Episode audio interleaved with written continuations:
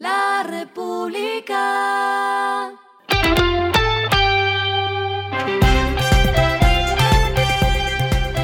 Al final de la jornada, esto es lo que debes saber sobre el comportamiento de los negocios, las finanzas y la economía.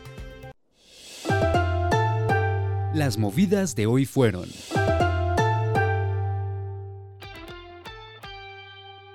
Luego de que la Bolsa de Valores de Colombia recibiera una garantía bancaria por 1.072,86 millones de dólares para efectuar la OPA por hasta 31,25% del grupo Nutresa a nombre de International Holding Company, la Superintendencia Financiera de Colombia dio luz verde a la transacción. La compañía, que es una subsidiaria de IHC Capital Holding, ofreció 15 dólares por cada acción en circulación. Tras la creación del grupo Abra, una alianza entre Avianca y la brasileña Gol para operar en América Latina, la holding busca posicionarse en la región. Se conoció que los accionistas de Avianca Group quieren negociar la compra de una participación adicional de la aerolínea chilena Sky para que puedan tener el control accionario de la empresa. Esto se daría luego de que termine el plazo de los 100 millones de dólares de convertibles en acciones que emitió Sky.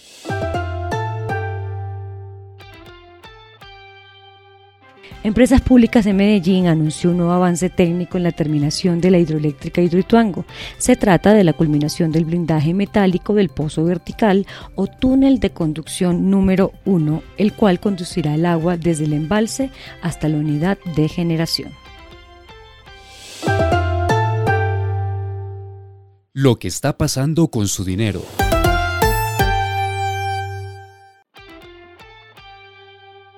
Sigue subiendo el dólar y a pesar de que los analistas afirman que aún no estamos en máximos del año, tope que podría acercarse a 4.800 pesos o 5.000 pesos para diciembre, en el ER seguimos haciendo sondeos del peso colombiano que se ha devaluado casi 20% en el año.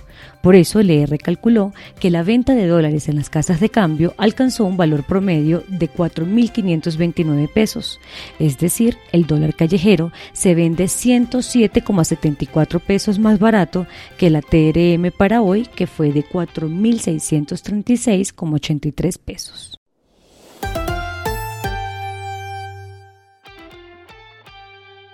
Los indicadores que debe tener en cuenta. El dólar cerró en 4.744,04 pesos, subió 107,21 pesos. El euro cerró en 4.665,76 pesos, subió 149,96 pesos. El petróleo se cotizó en 83,29 dólares el barril, la carga de café se vende a 2.250.000 pesos y en la bolsa se cotiza a 2,61 dólares. Lo clave en el día.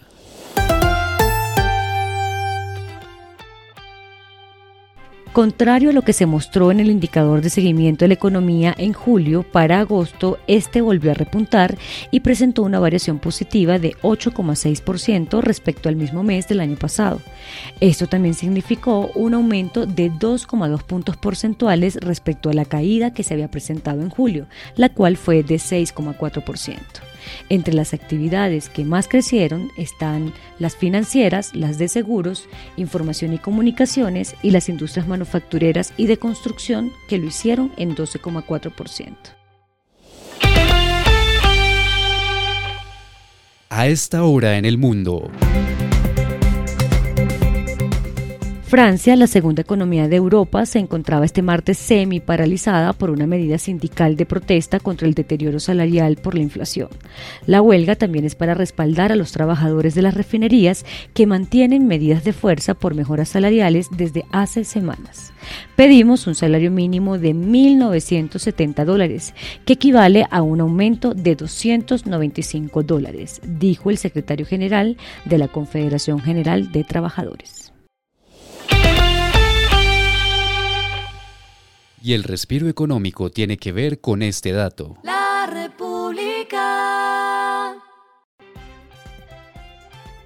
Lionel Messi se atrevió a dar predicciones del Mundial de Qatar. El capitán de Argentina dijo que el campeón defensor Francia y Brasil son los favoritos para ganar el Mundial de Fútbol, ya que cuentan con un grupo de futbolistas que han estado juntos durante mucho tiempo.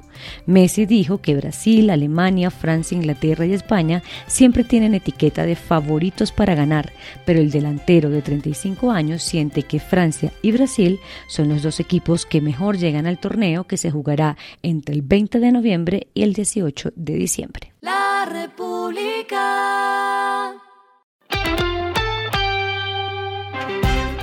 Y finalizamos con el editorial de mañana. ¿Por qué el peso está bajo asedio de especuladores?